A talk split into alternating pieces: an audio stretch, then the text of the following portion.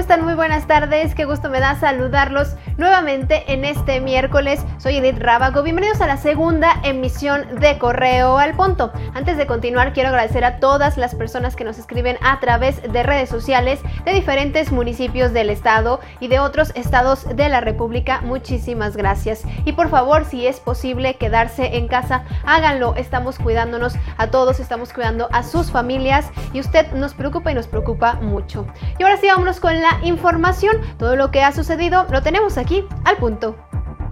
Con el tiro de gracia fue encontrado el cuerpo de un hombre entre parcelas en la comunidad de Gasca en el municipio de Celaya. Pobladores señalaron que escucharon detonaciones durante la madrugada. Sin embargo, fue hasta las 9.30 de la mañana que encontraron el cadáver, mismo que hasta el momento no ha sido identificado. En Irapuato, vecinos de la colonia 8 de junio fueron sorprendidos por la muerte de un hombre cerca de las 9 de la mañana. El deceso ocurrió cuando la víctima perdió el control de la camioneta Caravan Azul en la que viajaba, deteniéndose de manera precipitada en la calle Otoño. Paramédicos indicaron que el hombre habría perdido la vida a causa de una congestión alcohólica. Hasta el momento se desconoce su identidad.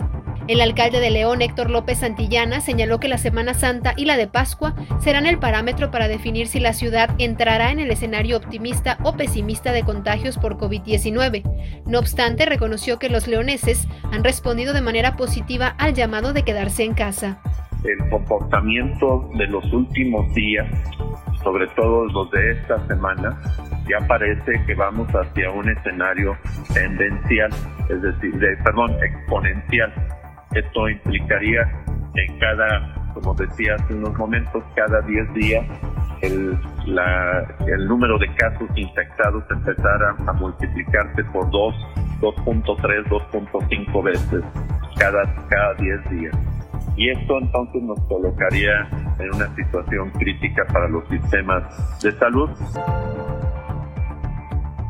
La Secretaría de Salud de Guanajuato asignó una plaza a cada uno de los 402 colaboradores del Sistema Estatal de Salud que trabajaban bajo honorarios. Así lo informó el gobernador Diego Sinue a través de Twitter, aunque no especificó el recurso destinado. Son 57 médicos especialistas, 45 médicos generales, 9 químicos, 153 auxiliares de enfermería, 21 enfermeras generales, 68 auxiliares administrativos, además de técnicos, trabajadoras sociales, nutricionistas y promotores, entre otros más. Continuaremos con este proceso en los siguientes meses.